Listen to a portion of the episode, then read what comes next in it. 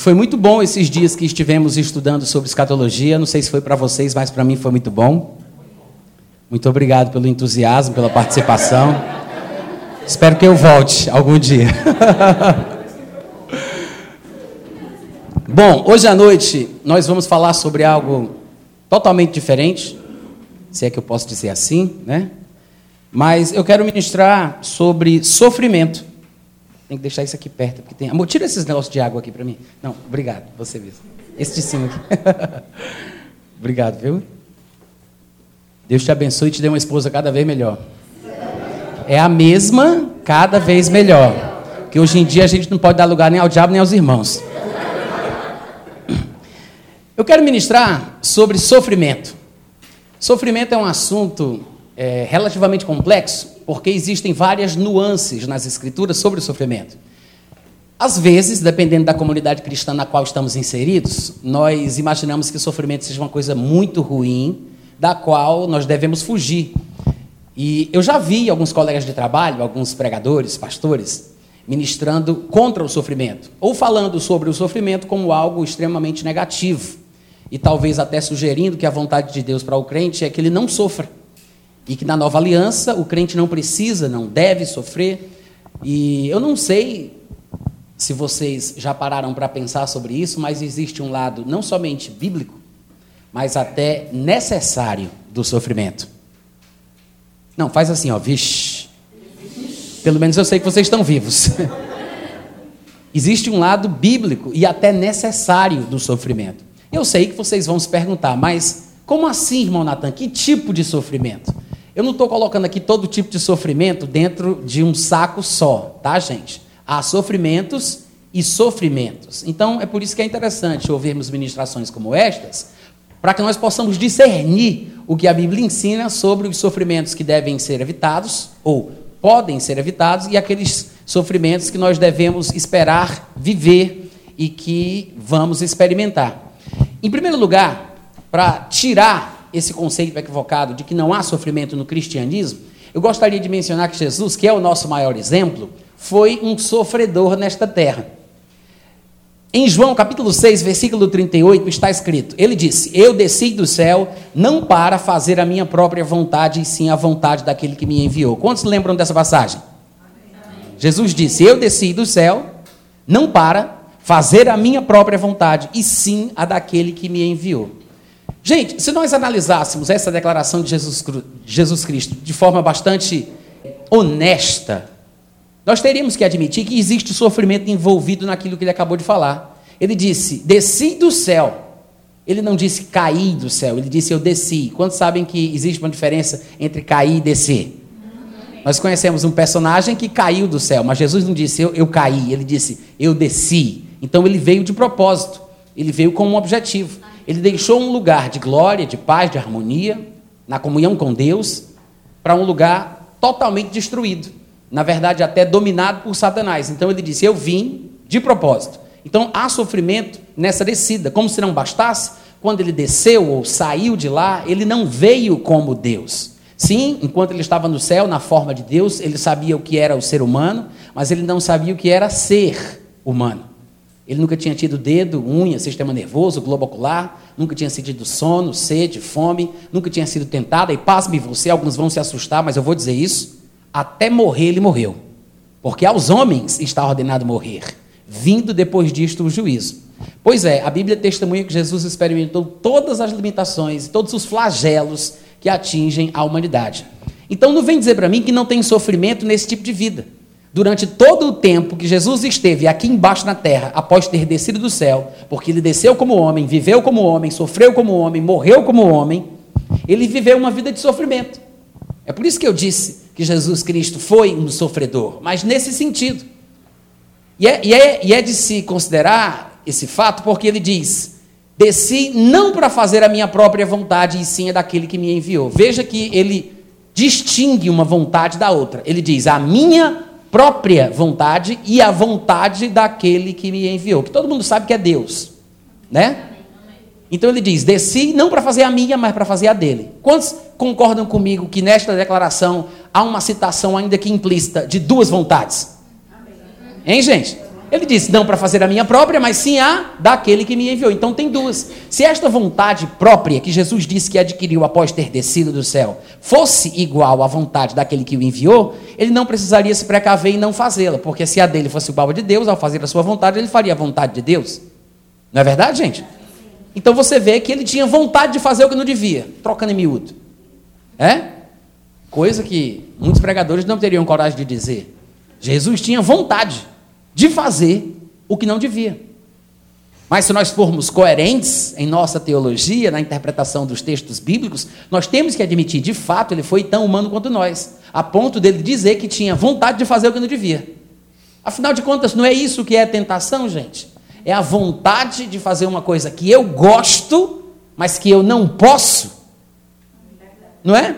Lá em Tiago capítulo 1, versículo 14, está escrito: Ao contrário, cada um de nós é tentado quando atraído e engodado pela sua própria cobiça, outras versões diriam concupiscência, poderíamos colocar aí também o termo vontade, porque são sinônimos.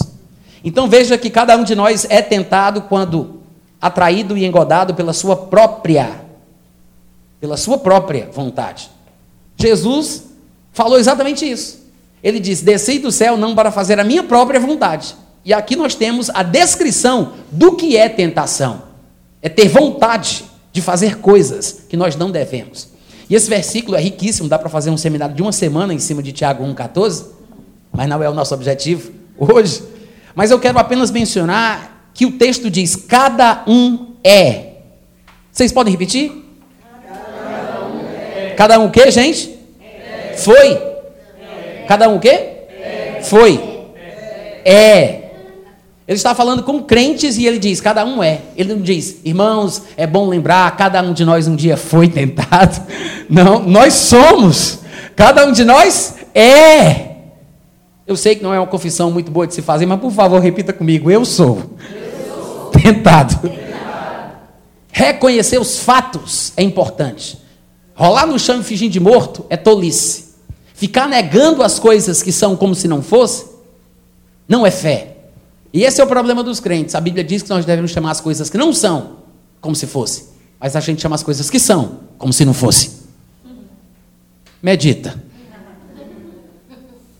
O crente deve chamar como Deus as coisas que não são como se fossem, e não chamar as coisas que são como se não fossem. Porque fé não é negar a realidade dos fatos. Mas às vezes pensamos que estamos agindo em fé, se mentirmos com muita vontade.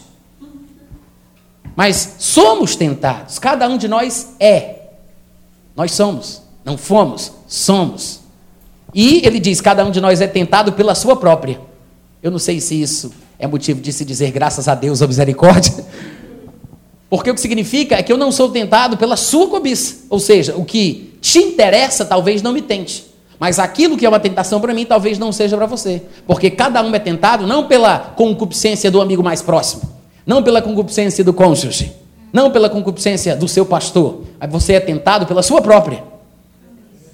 Não sei se você pode dizer amém ou misericórdia, mas cada um de nós é tentado pela sua própria. Ou seja, você tem uma concupiscência que te é própria, uma coisa própria, sua, que é uma tentação, que é uma coisa que você quer, que você gosta, mas que não pode fazer. Coisas nas quais você é tentado talvez não seja uma tentação para mim, na área que eu sou tentado, talvez não seja um problema para você. Agora, o que é importante é a gente entender o seguinte: em primeiro lugar, cada um de nós é tentado. Cada um de nós é tentado pela própria vontade.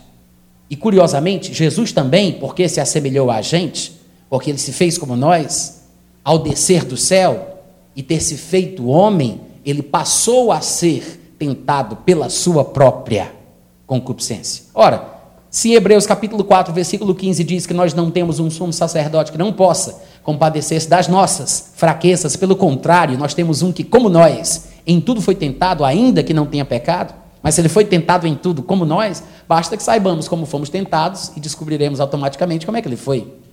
Se somos tentados quando atraídos e engodados pela nossa própria concupiscência, ora, se A é igual a B e B é igual a C, então C é igual a A.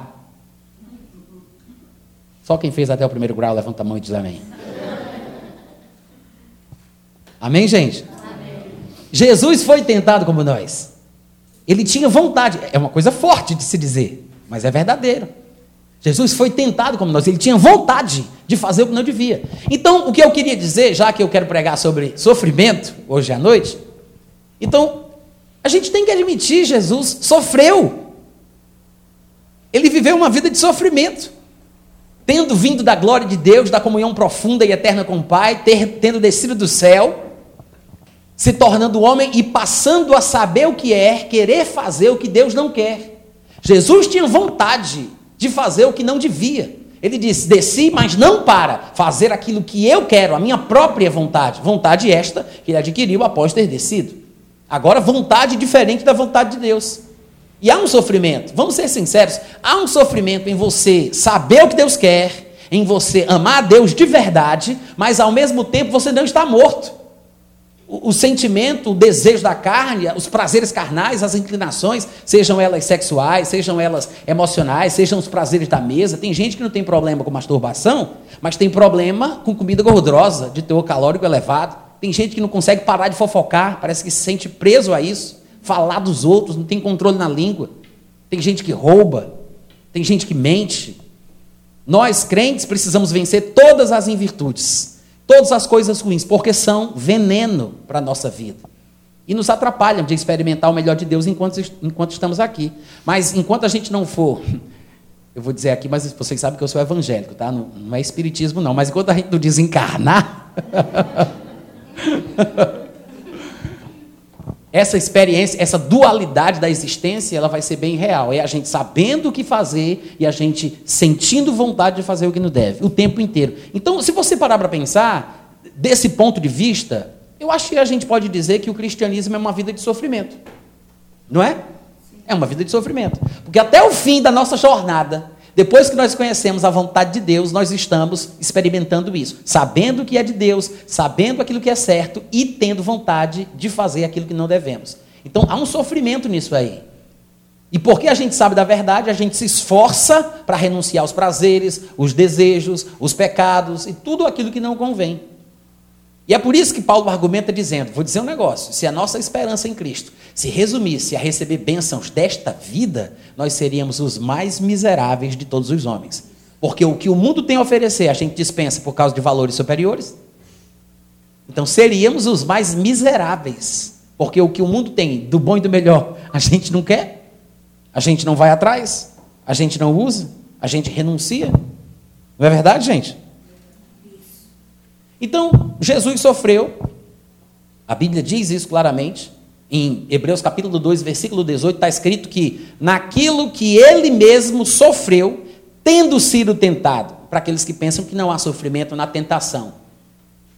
Há sofrimento em ter vontade de fazer uma coisa que eu gosto, mas que não devo.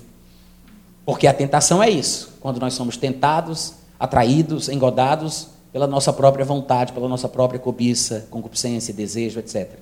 Naquilo que Jesus mesmo sofreu, tendo sido tentado, é poderoso para socorrer os que são tentados. Amém, gente? Amém. De vez em quando surge alguém que diz assim: ah, mas Jesus não pode ter sido tentado nisso.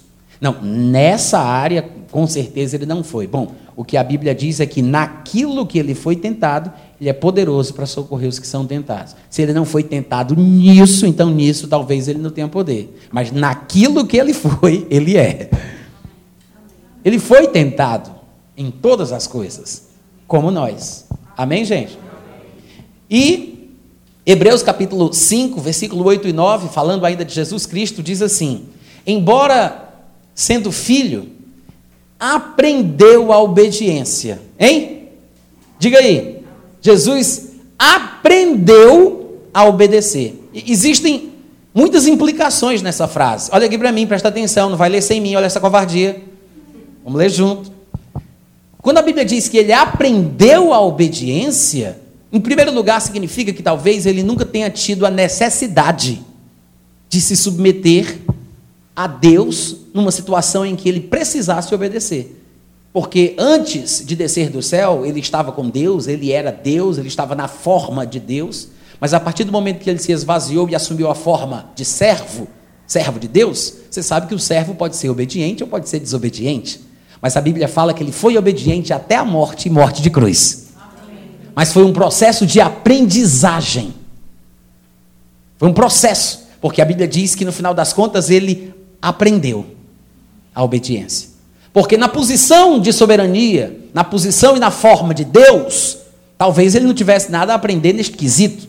Mas a partir do momento que ele se fez homem e experimentou o que é ter vontade de fazer o que Deus não quer, ter inclinações contra a vontade de Deus, aí sim é que você pode testar ou aprender a sua obediência. Então é interessante que a Bíblia diga que Jesus aprendeu a obediência. Diga, Jesus aprendeu. Então, gente, se Jesus precisou aprender, eu acho que a gente também tem que participar desse curso. Jesus aprendeu a obediência e pelo quê? Pelas coisas que ele sofreu, né? Hebreus 5, 8. Jesus aprendeu pelas coisas que ele sofreu. Ou seja, quando você faz aquilo que você quer, Ainda que o que você esteja fazendo seja o cumprimento de uma ordem dada por uma autoridade superior, você não está necessariamente aprendendo alguma coisa, ou talvez nem esteja sequer obedecendo na sua mais profunda essência, porque fazer o que a gente já quer é muito fácil. Mas você fazer aquilo que você não quer, porque quem mandou tem autoridade, e manda quem pode, obedece quem tem juízo, aí é que você vai testar a sua submissão e a sua obediência. Aí é que você vai saber se realmente você está aprendendo uma grande lição de submissão, de obediência, de reconhecimento da pessoa de Deus. Vocês entendem o que eu estou falando? Então, aprender pelo que se sofre é exatamente isso. É quando você não quer, é quando você não está confortável, ainda que seja naturalmente falando, por causa de inclinações da sua carne, mas você aprende pelo sofrimento. Eu acho que só o que a gente leu até aqui já foi argumento suficiente para provar que tem um lado muito positivo no sofrimento que a gente experimenta como cristão. Eu não estou falando sobre sofrer como malfeitor, sobre sofrer como caluniador, dissimulador, mentiroso, enganador. Eu estou falando sobre sofrer como cristão. Amém, gente? Parece que existe um lado muito proveitoso nisso. E no versículo 9, ainda de Hebreus capítulo 5, diz que tendo sido aperfeiçoado, e é lógico que ele está desenvolvendo a ideia que ele iniciou antes, ou seja, Jesus aprendeu a obediência pelas coisas que sofreu e, consequentemente, tendo sido aperfeiçoado, tornou-se o autor da salvação eterna para todos que lhe obedecem.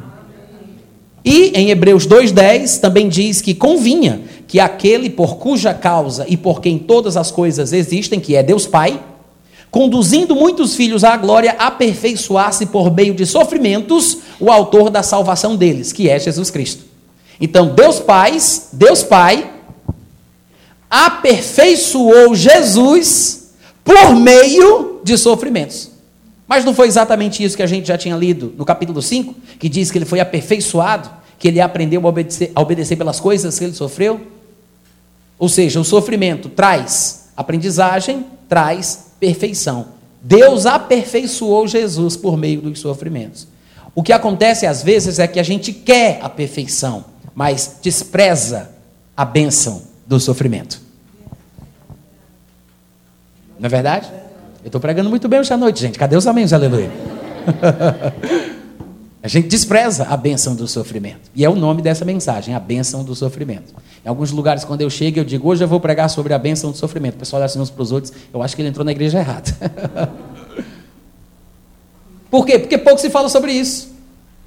Pouco conhecimento as pessoas têm. Ou se tem conhecimento, não tem coragem de falar porque acham que vão ser mal interpretados, ou sabe sei lá o quê. Mas que nós temos textos suficientes no Novo Testamento para falar sobre a bênção do sofrimento, a gente tem. Eu vou citar apenas alguns versículos que falam positivamente sobre o sofrimento.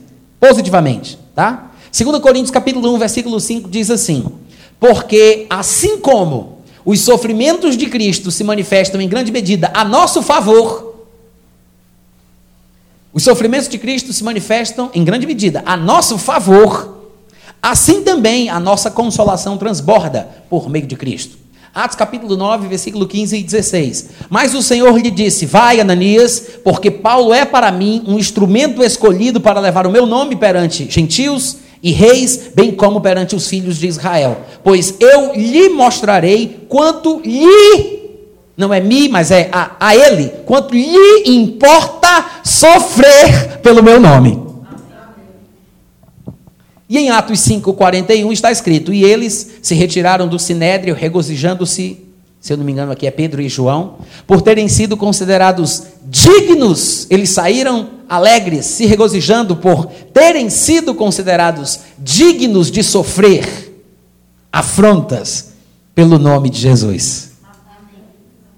Amém ou ai de mim? Uh, Jesus, oh glória, manda mais. Cadê o povo gritando? Manda mais. Sofrer afrontas. E é interessante porque, gente, a razão, aliás, não a razão, mas a consequência desse sofrimento é muito positiva. Na hora, não parece ser motivo de alegria, mas existe uma consequência muito positiva. Por exemplo, em Romanos capítulo 8, versículo 17 e 18, diz assim: se nós somos filhos, nós somos também herdeiros, herdeiros de Deus e, obviamente, fica implícito, co-herdeiros com Cristo. Então, se e somente se, como se diz na matemática, né? Se e somente se com ele sofremos, também com ele seremos glorificados. Quantos querem a glória de Deus? Amém. Então você precisa do sofrimento. Se você quer a glória, você precisa do sofrimento. Por quê? Porque somente se nós sofremos é que nós seremos glorificados. Se sofremos com Cristo, parece que tem gente que já está sofrendo ouvindo essa pregação, uma carinha de tristeza no rosto de vocês, mas eu vou continuar, tá? Você não vai me intimidar, não, seu terrorista. Se, se com ele sofremos, com ele seremos glorificados. Diga, eu vou sofrer. Eu vou sofrer. Oh, alegria, meu Deus. Se com ele sofremos, com ele seremos glorificados. Porque, diz o versículo 18: Para mim, tenho por certo que os sofrimentos do tempo presente, veja que não são sofrimentos eternos. Ele chama de sofrimentos do tempo presente. Afinal de contas, o que são 120 anos? Não é? Hum os sofrimentos do tempo presente, se comparados com a glória a ser revelada em nós. O que são os sofrimentos do tempo presente? Se comparados com a glória que há de ser revelada em nós. Bom, primeiro ele diz que existe uma dobradinha entre o sofrimento e a glória. Primeiro ele fala que se a gente sofrer, a gente é glorificado. Se a gente quer a glória, a gente precisa do sofrimento. Não tem como ter uma coisa sem a outra. E depois ele fala que os sofrimentos do tempo presente produzem uma glória eterna. E é interessante que ele fala, porque os sofrimentos do tempo presente não podem ser comparados com a glória que há de ser revelada. Eu sei que é um pequeno detalhe, mas profundamente importante. Ele diz: a glória há de ser, há de ser revelada em nós. Não é assim que está na tua Bíblia? Olha aí, confere com os teus olhos que a terra há de comer. Se Jesus não voltar antes. Como é que está escrito aí? É para nós ou é em nós? A glória vai ser revelada para nós, a nós ou em nós? Só os vivos, gente, sem tumulto, por gentileza. É Romanos 8, 18. Em nós. Tá. Olha aqui para mim, acredita, tá? A glória há de ser revelada em nós. Ou seja, a glória não vai ser revelada para nós. Não vai ser uma sessão celestial de cinema, onde Deus vai dizer: senta aí, todo mundo de Campina Grande, pessoal aí do bairro São José, senta aí. Agora assiste aqui a glória que eu vou revelar para vocês. Ela não vai ser revelada para nós. A gente não vai assistir, ver. Ela vai ser revelada em. Assim como a gente sofre no corpo, a glória vai ser experimentada também em nós. E ele continua, aliás, outro texto semelhante a esse é um texto primo, ou um texto irmão. Paulo escreve Romanos capítulo 8, 17 e 18, mas Paulo também escreve 2 Coríntios 4, 17. E lá ele diz: Porque a nossa leve e momentânea tribulação produz, olha só, ele diz: produz para nós eterno peso de glória, acima de toda comparação. Amém, gente? Amém. Eu não sei se vocês repararam, mas é bem semelhante ao texto de Romanos 8. Eu vou repetir o texto de Romanos 8 para quem não percebeu a semelhança, e eu quero que você preste atenção nos detalhes. Em Romanos 8 ele diz assim: Estou certo que os sofrimentos do tempo presente não podem ser comparados, com a glória a ser revelada em nós. Então ele compara o tempo presente com um implícito tempo futuro. Está subentendido, um tempo futuro que é o tempo eterno. Só que ele diz que os sofrimentos do tempo presente não podem ser comparados. Não dá para comparar. E em 2 Coríntios 4 ele diz que a nossa leve e momentânea tribulação, porque ele está falando do tempo presente, é por isso que ele chama de leve e momentânea, em distinção ao tempo eterno, ele fala, produz um eterno peso de glória que não dá para comparar. Só que aqui a expressão que ele usa é acima de toda comparação. O que ele disse aqui em Coríntios é a mesma coisa, com outras palavras, que ele falou lá em Romanos 8. Ou seja, Paulo repete a mesma verdade. Ele diz a mesma coisa. Paulo estava convicto de que a nossa leve e momentânea tribulação, estes sofrimentos do tempo presente, não podem ser comparados com o que há de vir, porque essa tribulação atual, ela produz um peso de glória eterno acima de toda comparação. Seria injusto comparar a glória que vai vir com o sofrimento que a gente experimenta aqui. Não é inversamente proporcional. Não é. Porque não dá para comparar a sobre-excelente glória. Então, não se queixa do teu sofrimento, pensa na glória. Olha para o futuro, fixa os teus olhos no alvo. É só assim que o crente vai conseguir se alegrar e cantar na meia-noite quando estiver com as mãos e os pés no tronco. É só assim. Quando ele tem uma visão de fé, que age como quem vê o invisível, que considera as coisas que não são como se já fossem, porque ele tem os olhos fixos na glória. E não no que está experimentando e não no que está passando. Quanto mais a gente se concentra no sofrimento que a gente experimenta, mais vontade a gente tem de acabar com a nossa vida. Tem gente, crente, que se mata exatamente por isso. Porque fica tão concentrado no sofrimento que experimenta de rejeição, de perda de amigos e, e de descurtidas no Facebook. Sabe, sei lá mais o que, né? É verdade. Tem momentos na vida que o cristão diz assim: rapaz, não dá para mim não eu acho que eu vou me matar. Ou então vou chutar o pau da barraca, vou virar gay, vou fazer alguma coisa aí, vou beber, vou fumar, vou fazer alguma coisa, fazer tudo que eu sempre quis. Vocês pensam que eu estou falando por brincadeira, mas estou falando sério. Tem muita gente que faz isso. Que simplesmente chuta o pau da barraca e vai-se embora. Tem gente que se mata de fato. Porque se concentra tanto na dor e no sofrimento que experimenta que procura algum tipo de alívio. Mas nós temos uma fonte inesgotável de alívio, de alegria, de prazer, que infelizmente nem todo crente que vem para a igreja, dizimista e falador de língua, já descobriu. Nem todo crente. Amém, irmãos? E em 1 Pedro, capítulo 5, do versículo 8 ao 10, ele diz assim, ó, irmãos, sejam sóbrios, sejam vigilantes. Sabe por quê? Porque o diabo, coisa ruim, o sapricol, o pé rachado, o vosso adversário, ele anda em derredor, como leão, que ruge procurando alguém para devorar. Essa é a minha versão, que a revista é atualizada de João Ferreira de Almeida. Eu gosto da versão corrigida, porque nela se diz que ele ruge como leão procurando alguém a quem possa tragar. Alguém tem aí essa versão que diga procurando alguém a quem possa tragar? Eu acho que tem um problema nesse microfone. Como é? Alguém a quem possa devorar. Tragar ou devorar, o que me interessa é essa parte que diz procurando a quem possa. Quantos podem dar um aleluia porque Satanás procura quem possa tragar? Ninguém vai dizer glória a Deus? Gente, é uma alegria saber que ele tem procurar alguém a quem pode. Porque ele não pode simplesmente chegar assim em qualquer lugar e dizer, vocês três ali para o canto, vocês quatro depois do culto eu converso com vocês. Ele não pode tragar ou devorar a quem ele quer. Ele até gostaria, mas tem uns que ele não pode. Então ele tem que procurar a quem possa. Você vem dar aleluia agora, né, seu enxerido? Não dá nem um voto de fé para o pregador. Eu já conheço o final da mensagem, gente. Graças a Deus que Satanás está ao nosso redor, graças a Deus, procurando a quem possa. Diga, comigo ele não pode. Isso. Pela fé, fala isso. Comigo ele não pode.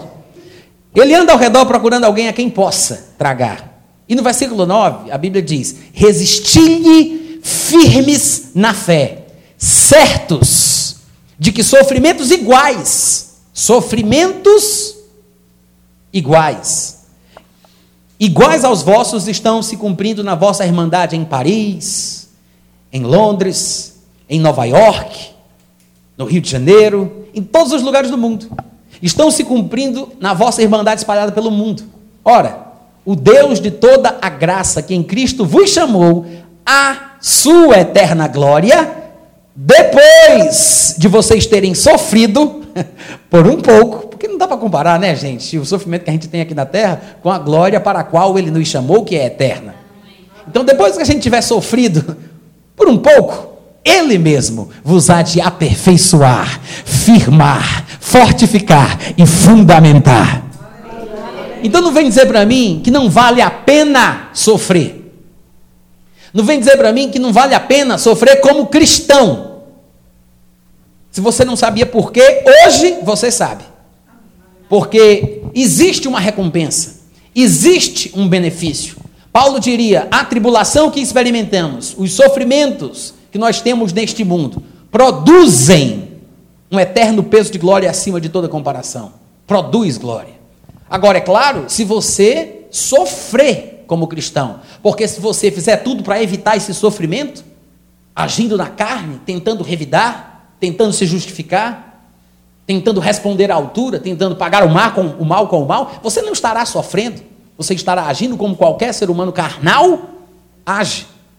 O sofrer como cristão é exatamente nadar contra a maré, é viver de forma oposta, totalmente diferente, é os padrões de Cristo.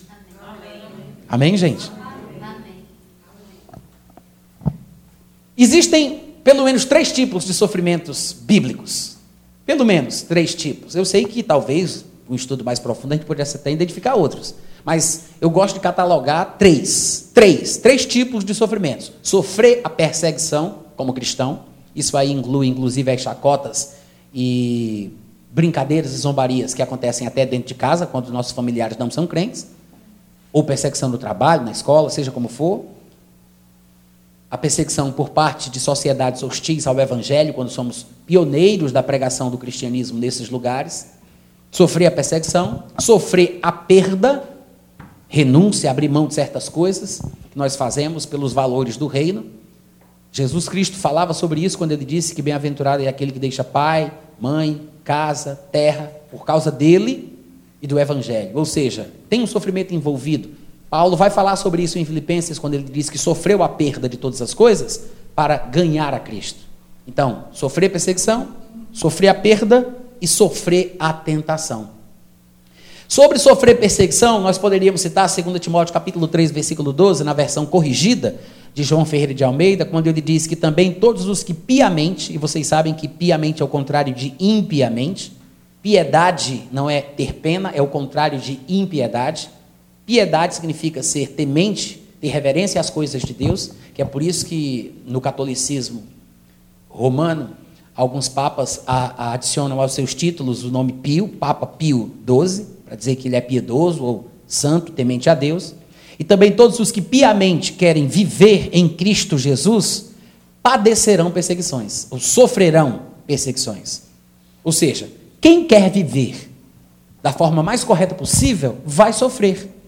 Não é fácil viver corretamente no mundo onde Satanás é Deus. E eu sei que cada um de nós aqui pode ter uma experiência para contar sobre isso. No trabalho, um superior que te mande mentir em nome, sei lá, de, de, de uma suposta amizade que ele tem com um contato qualquer, comercial, e ele não quer dizer que não quer atender, mas aí é melhor dizer que ele não está lá, ele pede para você mentir. O que é que você faz na hora que o teu chefe te manda mentir? Você mente para não causar problema? Ou você diz para ele que não vai mentir? Tem muita gente que prefere mentir porque não quer ser despedido e às vezes acha que é bíblico até você fazer o que as autoridades mandam porque você está sendo submisso, você está sendo obediente e a Bíblia prega a obediência. Mas a Bíblia também prega a, desobedi a desobediência civil, viu, gente? A Bíblia ensina desobediência civil. Existem situações em nossa vida cristã onde nós devemos, não é podemos, nós devemos desobedecer.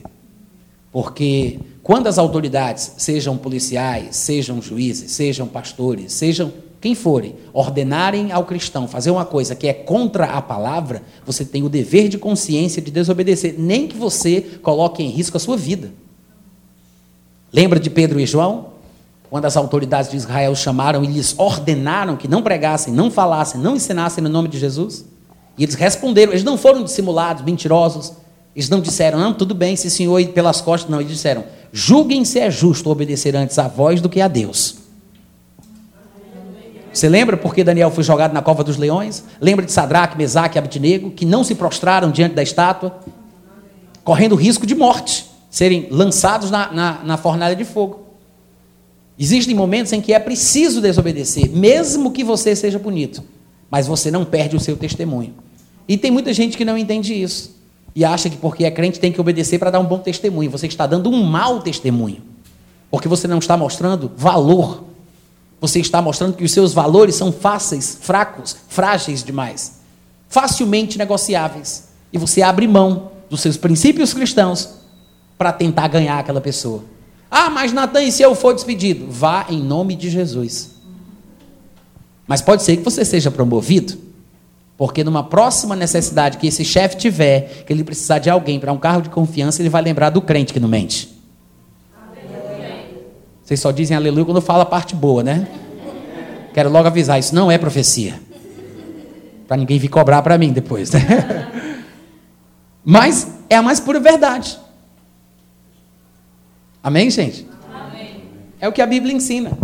Vamos sofrer perseguições. Então, não cause o problema. Não seja um crente chato, desbocado, respondão. Não é disso que a gente está falando. Mas estamos falando sobre sofrer perseguições por causa dos nossos valores cristãos, por causa da nossa fé. Não vamos ser chatos, implicantes, orgulhosos, mas não vamos entregar os nossos valores assim tão facilmente. É o sofrer cristão, sofrer perseguição. E sofrer a perda, como eu disse, Paulo menciona lá em Filipenses 3, versículo 8, 9 e 10. Ele diz: Sim, na verdade, eu tenho também como perda todas as coisas, pela excelência do conhecimento de Cristo Jesus, o meu Senhor, pelo qual eu sofri a perda, diz a versão corrigida. Sofri a perda. A versão atualizada diz apenas pelo qual perdi. Eu gosto da versão que diz sofri a perda, porque a gente sabe que há sofrimento na perda. Sofri a perda de todas as coisas e as considero como, não é que sejam, ele disse, eu considero como refúgio, esterco, para que possa ganhar a Cristo, para que assim eu conheça mais, experimente as mesmas coisas que ele experimentava enquanto esteve na terra. E assim eu também experimente ou prove o poder da sua ressurreição e eu possa participar nos seus sofrimentos. Paulo está deixando implícito que renunciar a certas coisas, posições e privilégios, sofrer a perda de certas coisas na sociedade, ele diz que sofrer a perda é participar dos sofrimentos de Cristo. Ele diz: conformando-me com ele no seu tipo de morte. E o outro tipo de sofrimento, que eu disse para vocês que tinham pelo menos três, que é sofrer a perseguição, sofrer a perda e sofrer a tentação. Em Tiago capítulo 1, versículo 12 está escrito: Bem-aventurado o varão. Isso aqui também serve para varoa, viu, gente? Bem-aventurado o varão que sofre a tentação, porque quando for provado, receberá a coroa da vida, a qual o Senhor tem prometido aos que o amam. Quem imaginava que um dia um pregador ia dizer: se alegre quando você estiver sendo tentado? Porque é essa a palavra aqui, sofrer a tentação. Algumas versões colocam a tradução provação, e há pregadores, inclusive, que sugerem que quando Tiago diz bem-aventurado aquele que sofre a provação, não é a mesma coisa de ser tentado para pecar. Porque não há motivo nenhum em se alegrar em se ser tentado, ou, se passar pela tentação. Então as pessoas tentam distinguir uma coisa da outra, provação de tentação. Mas se você for examinar o contexto todo aqui do capítulo 1, você vai ver que Tiago não está falando de outra coisa, ele está falando sobre, sobre tentação para pecar mesmo. É sobre isso que Tiago está falando aqui. Basta você conferir um ou dois versículos após o versículo 12. Ninguém, ao ser tentado, diga: é Deus que está fazendo isso comigo, sou tentado por Deus. Porque, em primeiro lugar, Deus não deve ser tentado pelo mal. Não é que ele não possa, é claro que Deus pode ser tentado. Quando ele diz aí, não pode ser tentado pelo mal, não é que Deus não possa, é no sentido de não se, não se deve fazer isso. Se Deus não pudesse ser tentado, a Bíblia não diria não tentarás o Senhor teu Deus. O que, que vai dizer não tentarás? É impossível tentá-lo. E além disso, lá em Hebreus capítulo 3, a Bíblia fala que o povo de Israel tentou a Deus no deserto, no dia da tentação, no dia da provocação, pondo-o à prova, quando viram as suas obras por 40 anos. Então, é possível tentar a Deus. Quando ele diz, não, não se pode, não, não pode ser tentado, é porque não se deve tentar a Deus. Falar de Deus, coisas que ele não faz, é tentar a Deus pelo mal. É isso que Tiago está dizendo aqui. Por isso é que ao ser tentado, não diga, é Deus que está fazendo isso comigo, porque Deus não deve ser tentado pelo mal. Isso é tentar a Deus. E ele continua, e para falar a verdade, Deus não tenta ninguém. E no versículo 14 ele continua, pelo contrário, como a gente já tinha lido antes. Cada um é tentado pela sua própria concupiscência, quando esta o atrai, quando esta o seduz. A concupiscência, depois de, de haver concebido, aí sim ela dá à luz o pecado, e o pecado, uma vez praticado, é que ele vai gerar a morte. Não se enganem, meus amados irmãos. O que vem de Deus é bom, é perfeito. Tudo isso vem do Pai das luzes, em quem não há mudança nem sombra de variação pois segundo o seu querer, ele nos gerou pela palavra da verdade para que fôssemos como primícias das suas criaturas. Vocês sabem destas coisas, meus amados irmãos. Então, por causa disso, ouçam mais e falem menos besteira. Ele diz no versículo 19. Porque é quando as pessoas falam mais do que devem, ou falam coisas que não convêm, que acabam trocando os pés pelas mãos e até tentar a Deus, tentam falando de Deus coisas que ele não faz. Que é esse o contexto aqui. Estejam mais prontos para ouvir do que para falar. Quando for tentado, não diga, é Deus que está me tentando. Esse é o contexto. Sim, mas ele disse: bem-aventurado o varão que sofre a tentação. E daí? O que significa isso? Significa que aquele que é tentado e não cede à vontade que tem de fazer o que quer, sofre. Não vem dizer para mim que não há sofrimento em resistir aos desejos da carne, porque há. Amém, gente? Amém. Ou será que só eu entendo disso aqui? Há sofrimento, você quer, você deseja, o corpo pede. E quando você não cede e você não faz, você sofre. É por isso que a Bíblia diz: Bem-aventurado o varão que sofre na tentação, porque aquele que cede à tentação tem prazer. É melhor sofrer do que ter prazer nesse contexto. Vamos lá, gente. Amém? Amém. Por isso é que é bem-aventurado aquele que sofre. Diga aleluia. Bem-aventurado o varão que sofre a tentação, porque quando ele cede, ele tem prazer. É por isso que tem uma bem-aventurança no sofrimento de ser tentado, porque quando você está sofrendo, é porque você não está cedendo, você está resistindo, você está lutando contra o pecado. Nós sabemos que há sofrimento na tentação, porque nós lemos no início da mensagem, em Hebreus capítulo 2, versículo 18, que Jesus Cristo, naquilo que ele sofreu, tendo sido tentado, é poderoso para socorrer os que são tentados. Então há sofrimento em ser tentado. Jesus sofreu naquilo que foi tentado. Então, bem-aventurado o varão que sofre a tentação. Amém? E eu quero lembrar que. Deixa eu ver quanto tempo me resta. Eu quero lembrar que em nossos relacionamentos interpessoais, nós temos o privilégio de sofrer como cristãos. E é exatamente por isso, gente, por falta de pregações como estas. É por falta de um ensinamento bíblico correto, uma dieta espiritual balanceada, porque o pessoal hoje em dia só come o que quer. Porque quem come o que quer vai morrer do jeito que não quer. A gente come muito e se nutre pouco. E espiritualmente é do mesmo jeito. Tá vendo? Pregação também é cultura. Mas é por falta de pregações como estas que amizades são desfeitas, casamentos se desfazem, pessoas perdem a comunhão uns com os outros, igrejas se dividem, problemas, intrigas surgem por falta de uma predisposição espiritual cristã para sofrer, para ser maltratado, para ser humilhado. Sabia disso? Por quê? Porque talvez os ensinamentos que nós recebemos só nos colocam em posição de briga porque ficamos tão enaltecidos com a posição gloriosa que Deus nos dá, que às vezes só temos consciência que carregamos o rei na barriga e mais nada. E aí ninguém leva desaforo para casa. Em qualquer momento de afronta, a pessoa já quer rebater na mesma altura. E a gente nem sequer percebe que, na verdade, dos grandes pilares do cristianismo, três deles são dignos de serem citados pelo nome: a fé, a esperança e o amor. Mas o maior deles é o amor. Só que, para quem não sabe ou para quem não lembra, o amor, ele é paciente, ele é benigno, ele não arde em ciúmes, não se ufana, não se ensoberbece, não se conduz inconvenientemente em busca dos seus próprios interesses, não se exaspera, não se ressente do mal, não se alegra com a injustiça, mas regozija-se com a verdade. Agora, o amor sofre tudo. O amor, outras versões diriam, é sofredor tudo crê, tudo espera, tudo suporta.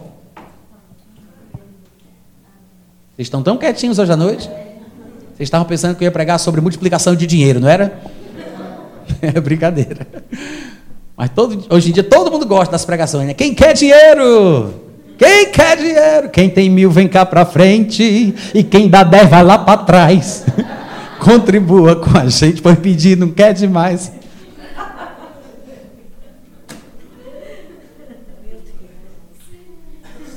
Nós temos que ter, eu sou cearense, tá, gente?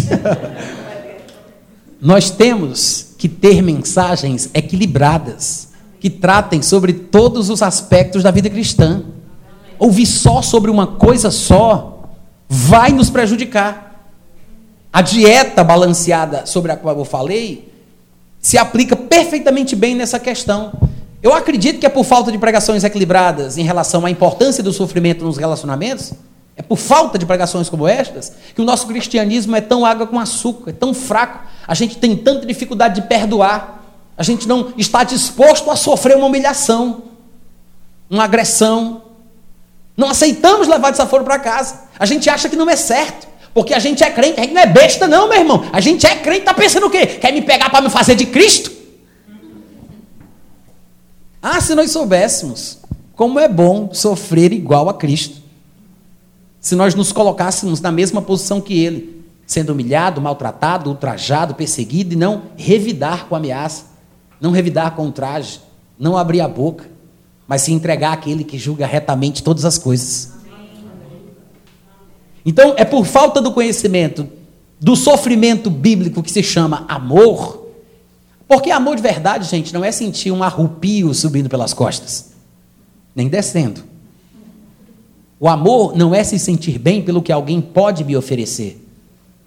Amor é muito mais sofrer em prol do bem-estar de alguém do que ter bem-estar, ainda que alguém sofra por mim. Mas a gente sempre pensa em amor no que a gente sente de bom. E nunca no que a gente pode fazer as pessoas sentirem de bem. Vocês entendem o que eu estou falando? E para fazer isso pelos outros, entra o sofrimento. Porque é isso que é amor: é sofrer. Suportar, aguentar, sofrer. E em 1 Pedro 2,19, para quem porventura esteja desconfiado dessa sugestão que eu estou falando, eu estou dando aqui para vocês, em 1 Pedro 2,19 está escrito o seguinte: Isso agrada a Deus. Eu sei que vocês não estão preparados para isso, mas eu vou dizer mesmo assim, porque o pregador sou eu. Em 1 Pedro 2,19 está escrito: Porque isto agrada a Deus, que alguém suporte tristezas sofrendo injustamente por motivo da sua consciência para com Deus. Pai! Hein? E agora? Como é que fica? Cadê os crentes que estavam aqui? Isso agrada a Deus que alguém suporte tristeza, aliás, tristezas no plural, sofrendo injustamente. Sofrendo injustamente por motivo da sua consciência para com Deus. Ou seja, é sofrer calado, não é sofrer praguejando, lamentando, murmurando, fofocando, rebatendo. É sofrer injustamente por motivo da sua consciência, porque Deus sabe. Agora, tem gente que diz assim: bom, se pelo menos eu tivesse feito alguma coisa errada, vá lá. Mas eu não mereço. É injusto. hein? É injusto, né? Pois o texto não fala exatamente isso. Sofrer injustamente. Hein, crente? Eu sei que é verdade, não vem com essa carinha para mim, não, porque eu sei que é verdade sofrer injustamente. Agrada a Deus Para falar a verdade, eu queria que vocês abrissem lá em 1 Pedro, e eu quero mostrar para vocês uma coisa que nem sempre a gente percebe. 1 Pedro é o livro do sofrimento, gente. Quer estudar um livro que fala só sobre sofrimento em diversos contextos diferentes na vida do crente? 1 Pedro. Esse é o livro que fala sobre sofrimento mais do que qualquer outra coisa. Eu vou só fazer aqui uma viagem panorâmica com vocês ao longo de 1 Pedro, até o seu último capítulo, o quinto, e a gente vai ver quantas vezes, mais ou menos, Pedro toca no assunto do sofrimento em contextos diferentes na vida do cristão. Lá no versículo 3 do capítulo 1, página 362, na minha Bíblia, na página 362, diz assim: Bendito o Deus e Pai de nosso Senhor Jesus Cristo, que, segundo a sua muita misericórdia, nos regenerou para uma viva esperança, mediante a ressurreição de Jesus Cristo dentre os mortos, para uma herança incorruptível, que não se corrompe, não se deteriora, sem mácula, sem mancha, imarcessível, não é inacessível, não, viu, gente? É imarcessível, significa que não murcha, imuchável, imarcessível, reservada nos céus para vós outros, que sois guardados na terra, está implícito, pelo poder de Deus mediante a fé, para a salvação preparada para revelar-se no último tempo. E é nisso que exultamos, ou que exultais, embora no presente, por breve tempo, se necessário, sejais contristados ou entristecidos por várias provações mais na frente, no versículo 10, ele diz assim: é, Foi sobre essa salvação que os profetas do Antigo Testamento indagaram e inquiriram, os quais profetizaram acerca da graça a vós outros destinada. Eles investigavam atentamente qual a ocasião ou quais as circunstâncias oportunas indicadas pelo Espírito de Cristo que neles estava, ao dar de antemão testemunho sobre os sofrimentos referentes a Cristo e sobre as glórias que os seguiriam. Pedro está dizendo que os profetas do Antigo Testamento, pelo Espírito de Cristo que neles estava, testemunhavam através da sua vida sobre os sofrimentos, no plural, de Cristo e sobre as glórias que seguiriam os sofrimentos. Ele não está falando sobre a glória seguir Cristo, ele está falando sobre a glória seguir o sofrimento de Cristo. Ou seja, se a gente sofrer como Cristo, a gente vai ser glorificado como ele foi. Como Paulo já dizia em Romanos capítulo 8. Mais para frente, lá no versículo. Não, acho que pulando para o capítulo 2. Capítulo 2. Aqui no versículo 18 em diante já dá para a gente começar. Ele diz: servos Sejam submissos com todo o temor ao vosso Senhor, não somente se ele for bonzinho, cordado, se ele te der peru de Natal, essas coisas boas, mas também ao Senhor que é perverso. Porque isto agrada a Deus, isto é grato, que foi o versículo que a gente leu. Que alguém suporte tristezas, sofrendo injustamente por motivo da sua consciência para com Deus. Porque que glória há, gente, se pecando e sofrendo as consequências disso, a gente suporta com paciência. Você pecou, aí foi esbofeteado por isso, aí você suporta com paciência. Você não faz mais do que a sua obrigação. Não há glória nenhuma em aguentar as consequências do seu pecado. Não há glória nenhuma. Pecou? Então aguente. Não há glória nenhuma em pecar e sofrer as consequências. Agora, se, entretanto, você faz o que é certo, você pratica o bem, você não pecou, não. Você pratica o bem, e você é igualmente afligido, ou seja, você é esbofeteado por isso, pelo bem que você praticou, mas aí você suporta com paciência, isto agrada a Deus. Quantos ainda querem agradar a Deus depois disso? Que todo mundo tem coragem de cantar, de falar, de pedir, de orar. Deus, eu quero te agradar, agradar o teu coração. Está aqui a Bíblia dizendo como é que se agrada a Deus. Que alguém suporte tristezas, sofrendo injustamente. Você pratica o bem e é esbofeteado por isso. E se você suportar com paciência, não é suportar resmungando, murmurando, praguejando, é suportar com paciência, isso agrada a Deus.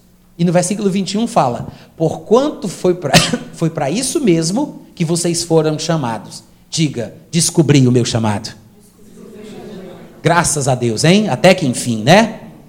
Tanta gente passa a vida inteira orando e buscando resposta. Qual é o meu chamado? Está aqui, a resposta chegou. Você foi chamado para sofrer. Diga aleluia. Porquanto para isto mesmo fostes chamados.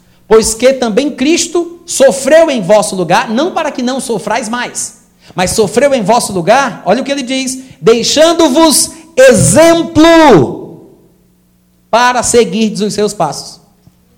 Tem sofrimentos que Cristo experimentou para que nós não experimentemos mais. Mas há sofrimentos que ele experimentou para que nós o imitemos mais. Neste caso, ele sofreu coisas para que nós imitemos os seus passos, sigamos os seus passos. E aí, ele vai descrever como foi que Cristo sofreu para que a gente tenha uma referência de como devemos sofrer. Versículo 22. Porque ele não cometeu pecado. Dolo ou dolo algum se achou em sua boca. Pois ele, quando era ultrajado, não revidava com quando maltratado, não fazia ameaças, mas entregava-se àquele que julga retamente, que é Deus. Amém, gente? Um pouco mais para frente, no capítulo 3, quando chega lá no versículo 13, Pedro diz assim: Ora, quem é que vos há de maltratar se vocês forem zelosos do que é bom? Gente, quem é que vai maltratar, perseguir uma pessoa que só faz aquilo que é certo? É uma pergunta retórica, porque fica implícito que ninguém. Mas, ele fala no versículo seguinte: Mas, ainda que venhais a sofrer por causa da justiça, não por causa de coisa errada, mas se você sofrer por causa da justiça, bem-aventurados sois. Cadê o aleluia? Aí quando chega no versículo 17, ele diz assim: Porque se for da vontade de Deus, é melhor que sofrais por praticardes o que é bom do que praticando o mal. No versículo 1 do capítulo 4, ele diz: Ora, tendo Cristo sofrido na carne, armai-vos. É para usar como arma a predisposição mental para sofrer. Ele diz: Armai-vos também vós do mesmo pensamento, da mesma ideia, a mesma predisposição mental. Ou seja, Cristo sofreu na carne, armai-vos também vós da mesma ideia, do mesmo conceito, da mesma predisposição do mesmo pensamento, porque aquele que sofreu na carne venceu, deixou, abandonou o pecado. Quando chega no versículo 12, ainda no capítulo 4, ele diz assim: Amados, falando com crentes, não estranheis o fogo ardente que surge no meio de vós, destinado a provar-vos, como se alguma coisa fora do comum, extraordinária, vos estivesse acontecendo. Ah, meu Deus, por que está acontecendo isso? O que foi que eu fiz? Será que Deus está querendo me ensinar uma lição? Ou é porque eu não dei o dízimo no mês passado? Ele diz: não, não estranhe o fogo ardente que surge no meio de vós, destinado a provar-vos, como se alguma coisa extraordinária vos estivesse acontecendo. Pelo contrário, alegrai-vos na medida em que sois co-participantes dos sofrimentos de Cristo. Por quê? Porque todo mundo já aprendeu aqui essa noite que sempre que tem sofrimento, logo em seguida vai vir glória. Para que alegrai-vos na medida que sois co-participantes dos sofrimentos de Cristo, para que também na revelação da sua glória vos alegreis exultando. Se pelo nome de Cristo sois injuriados, bem-aventurados sois, porque sobre vós repousa o Espírito da glória de Deus. Agora, não sofra, porém, nenhum de vós como assassino. Um assassino, por exemplo, no meio cristão, é aquele que odeia o seu irmão, que tem sentimento de vingança, mágoa, que não perdoa. Esse é um assassino.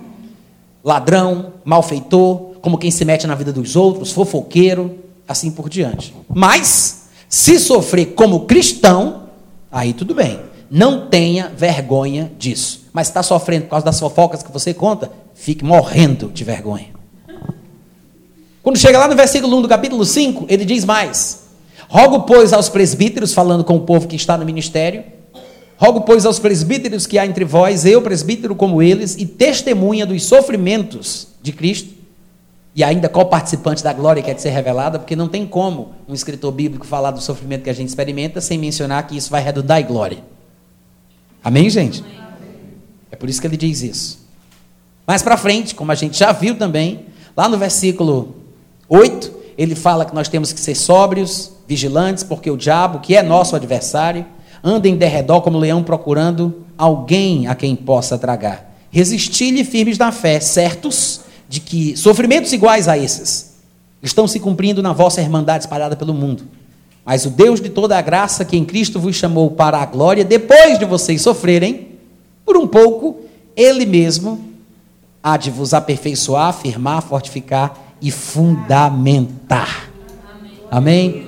Então, a minha palavra é essa: que nós aprendamos a sofrer mais como cristãos. Não é fácil, não é uma mensagem simples de se receber e de se engolir, mas é necessário.